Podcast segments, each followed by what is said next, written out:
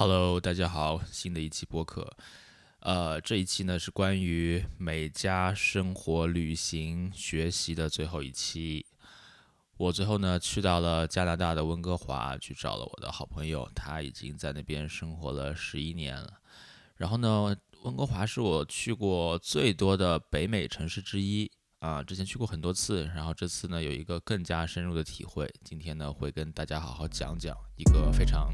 深刻的话题。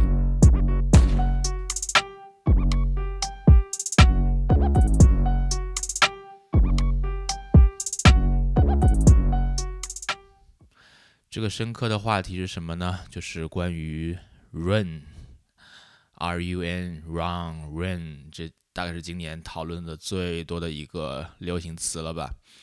嗯，尤其在我回国之后。听到了好多朋友都在说，那我要去这里，我要去那里，这个是之前没有呃感受到的，呃，尤其出去这么多时间，跟大家联系会比较少，然后回来见面，就会发现所有人都在讨论润啊，有人要去美国，要去加拿大，要去澳洲，要去西班牙、葡萄牙，各种各样地方都有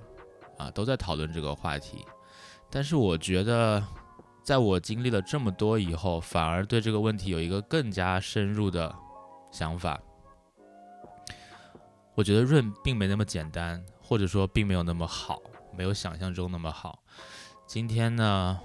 我就把我所见所闻，以及所了解呃所了解到的情况，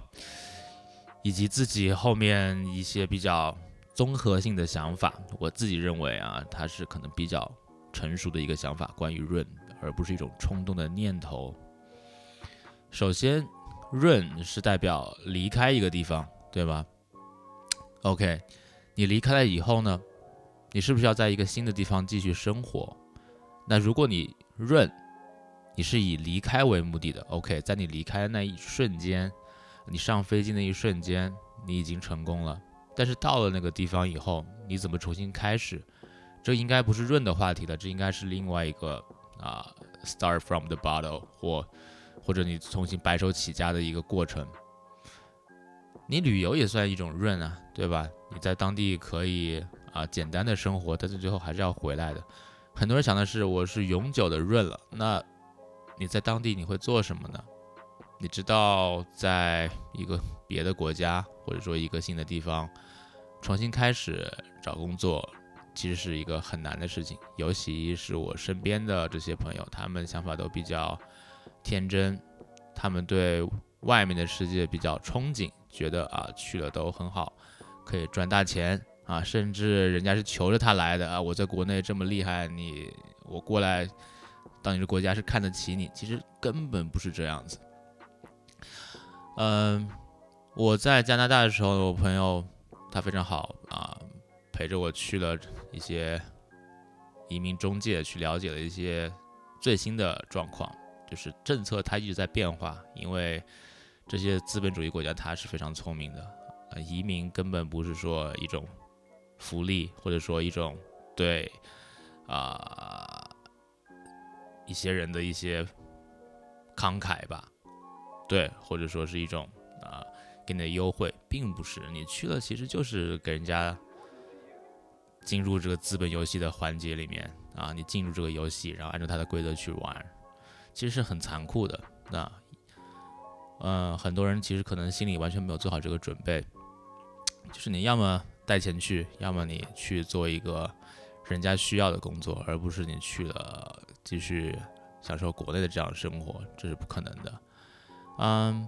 大家知道赖昌星其实是我小时候特别有名的一个人物啊，他当年搞走私什么的，红楼啊，搞这个呃岳阳，对吧？走私什么集团之类的，反正小时候电视里面天天可以看到啊。然后后面他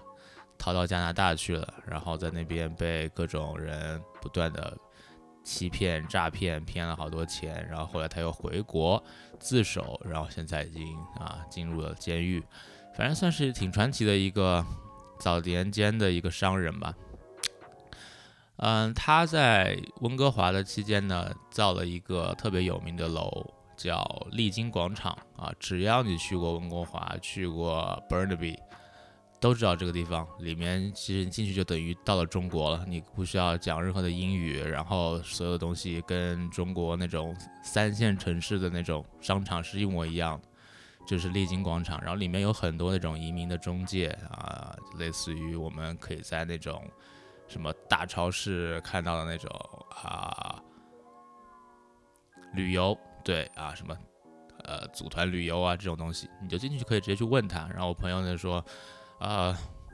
虽然他移民很久了，他对现在的政策不太了解，我们可以去了解一下最新的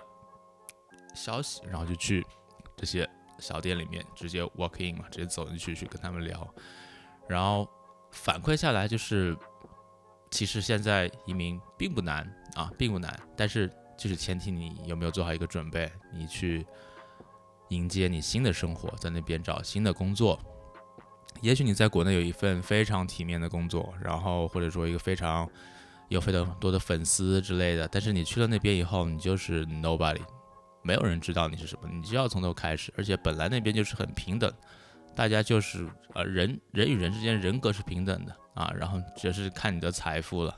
你怎么去。建立你的财富，这个是跟国内的状态是非常不一样的。嗯，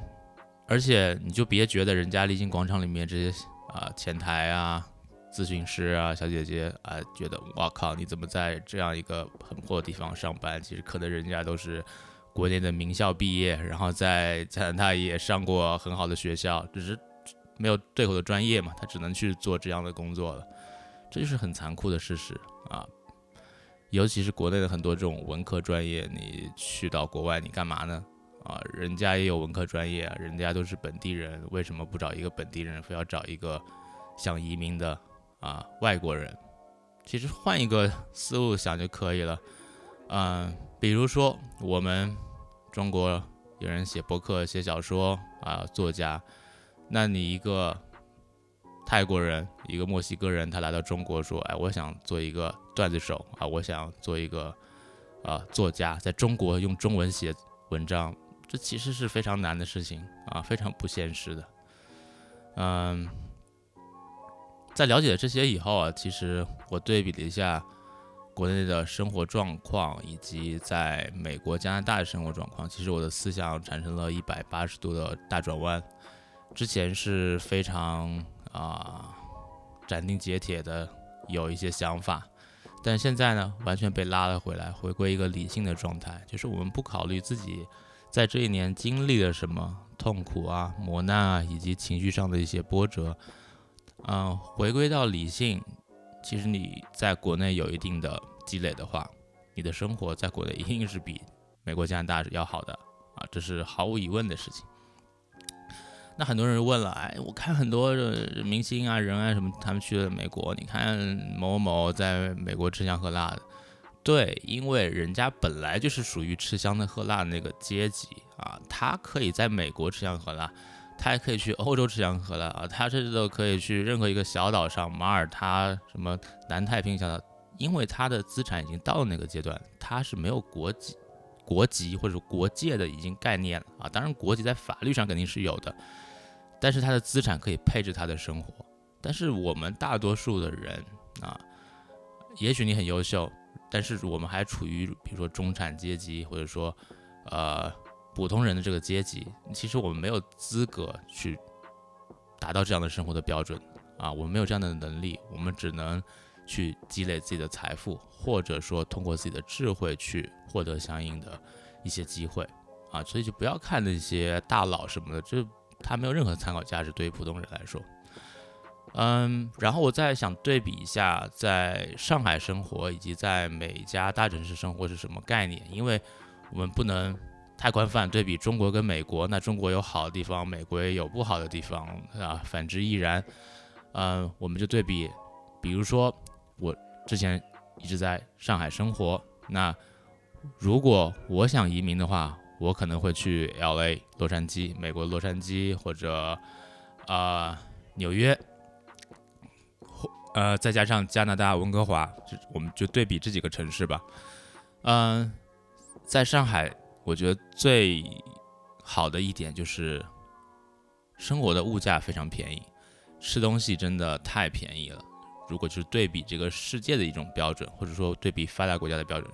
我们的生活成本是非常低的啊。当然，可能说这个话要被大家已经要喷了，但其实我们对比的是。你要润的这个话题嘛，啊，你要向下去对比，对比国内的二三线城市，那不是我们讨论这个范围。我们今天的这 topic 是关于润啊。你在美国和加拿大，尤其是美国了，它现在的物价，加州生活成本是非常非常高的，就高到恐怖吓人的这种级别。嗯，即使你收入还不错，那但是你很多钱就会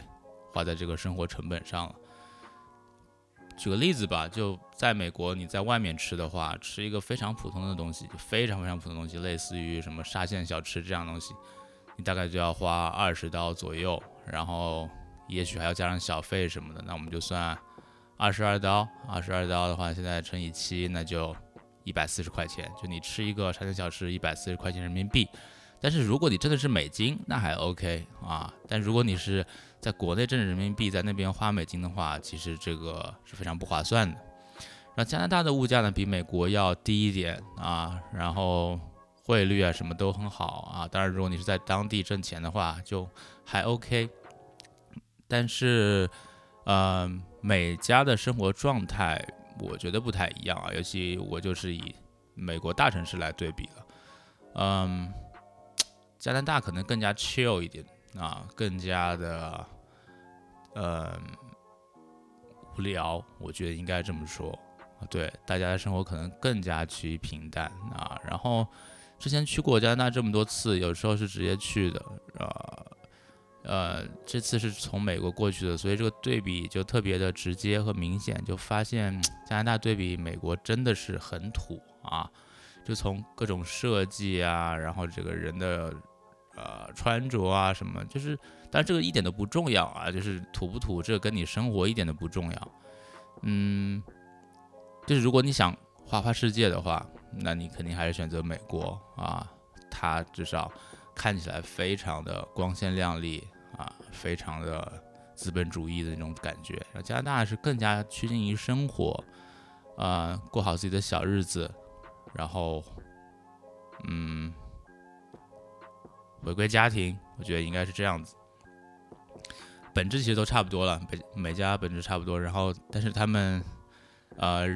两个国家的人的性格啊什么的，其实完全不一样。尤其国内总会觉得，呃，每每家每家一直放在一起说，说是很像，其实他们完全不同，是完全两个国家啊。其实讲话也有很多的不同啊。如果你仔细能听的话，是可以辨别出来的。嗯，我们说过的物价，那再说一下吃呃穿啊，对，那就说穿吧。啊，反正你在美家你穿什么都可以，大家穿都很便宜啊，没有人穿名牌什么的很少，基本都穿非常便宜的衣服。啊，然后也没有什么穿搭对比啊，没有什么比较，是非常轻松的，你随便穿个。衣服就出门了啊，但是在上海的话，我觉得这样做还是不行的啊，因为上海还是一个啊蓬勃发展的城市，大家出门还是要有一定的这种社交属性，大家还是会看你的穿着、穿搭之类的，所以上海你是不能随意的出门的啊，至少在我这个生活里面是不行的。啊，我们说过了吃，说过了穿，那说一下住吧啊。每家现在的房价也非常贵，啊，尤其温哥华的房价应该是比上海贵的，应该是排世界第三。嗯，对，而且我觉得国内的房价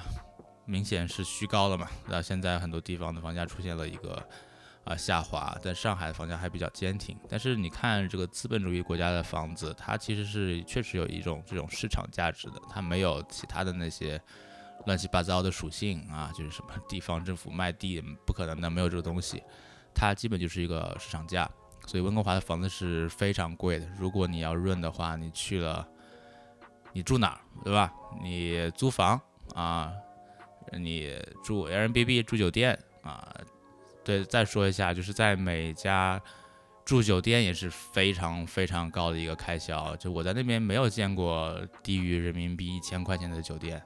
就是你在那边人民币一千块钱你就住一个巨破的如家，对，这是非常正常的，非常正常。你要住的好一点，那就两三千、三四千往上往上涨人民币。我说的是啊，嗯，就是住也是个很大的问题嘛，这是你润了以后必须要考虑的问题。呃，我们说了吃穿住行，看才还有行，对，呃，很多人说那边买车很便宜，其实并不是了啊，并不是，嗯，主要是因为国内的车它加了很多税。啊，然后，嗯，在那边如果你买一些特定的车型或者二手车的话，那确实还是会比较便宜的啊。但是并没有说什么腰斩啊，什么没有那么夸张啊。因为那边也要交税。我们国内很多那种媒体就说哇，每家车好便宜，你根本就没看人家的税，没看人家什么周税、消费税这些东西啊。你看个裸价，然后你跟国内比，这种。啊，含税价，因为我们国内的税其实都非常隐形，全部都加进去，但是你根本看不到，你你就觉得，哎，这一口价 OK，其实里面加了好多好多的税。但是美家他们比较实在嘛，他直接把这个东西的裸价告诉你，然后说上面，哎，你看这个百分之十是什么税啊？这百分之一点二是什么税？是清清楚楚的，所以会用很很多零钱，你买啊这些零售的这些东西的时候，嗯。买车也是一样，对你不能用去裸价去对比一个我们国内含税的价格，其实它加上税也挺多的。其次呢，就是油价，油价这次我去加州的时候发现啊，因为这个战争的事情，真的涨得太多了啊。以前美国它正常的油价大概是三块钱、两块钱美金一加仑，啊，然后现在呢涨到了五块加州。然后有一段时间特别夸张的，我看到有的加油站可能涨到了七块八块，啊，当然这个里面要换算两次嘛，一个是金额对吧？汇率要换一下，第二是单位加仑，大概等于三点七升，对，所以如果是按照最高那个标准的话，你算下来，它一升油一升油啊，就按照我们国内这种中石化一升油去加的话，大概要人民币二十块钱。就这太恐怖了啊！所以加州其实很多人现在都改开特斯拉了，呃，用电就很划算。烧油的话太恐怖了，这油费太恐怖了。嗯，以上呢就是关于润的这个话题的一些展开以及我的想法。反正我是不想润了啊，或者说暂时吧，因为人都会变嘛。我也不想把这个话说的太死，但暂时来说我是不想润了。我觉得，在国内的生活是有很多的机会和憧憬，至少可以让人生的宽度呢更加的拓宽，更加丰富一点。然后这个世界有一天终究又会打开，我们又可以去别的地方自由的去探索，这一天肯定会来的啊！就是大家不要去悲观啊，该来的它一定会来的。这世界不可能永远就是啊，变成固闭自封，不再开放。我觉得这是不可能的，它肯定会来，只是可能再要等等吧。所以，关于润这个话题，它其实挺深刻的。它并不是一个逃离那么简单，还要代表着你选择将来什么样的生活，这样的生活是不是你所能承受的，或者说是不是你能 handle，你能不能？搞得定这种生活，很多人觉得啊，我可以啊，想的很简单，去了发现哇，这就是一个战场，去了直接就分被干死了。那其实说明这种那种生活是不适合你的啊。国内其实很多时候呢，嗯，大家其实是被很多东西所保护的啊，它可以是很多东西啊，是这种大家长式的管理，甚至是一种家庭伦理什么。其实我们。很多人，我发现是被很多嗯人所保护着的，但是他自己并没有感觉，他觉得我很强大。但是真的，你把这些保护的东西去掉，把它丢到像美加这样的战场上去生活，反很多人就分分钟就崩溃了啊，就直接疯了，或者说就撑不下去了，逃回国了，这太多了。所以，关于润这个话题，不管你想润去哪里，我希望可以再好好考虑一下啊。如果你是学计算机的，你是学理工科的，其实这是挺好的一个方向啊。你如果为为了润的话，你的专业非常对口。但是生活这方面呢，你也要去考虑一下。即使找到了工作，你在那边的生活啊，你要组建自己的家庭、结婚生子、买房之类的，这些怎么处理？也许比国内简单，也许它比国内要难很多很多，这是因人而异的。总之，关于润，希望大家再多考虑考虑。今天呢，就聊这么多，我们下次再见。我是老赵，拜拜。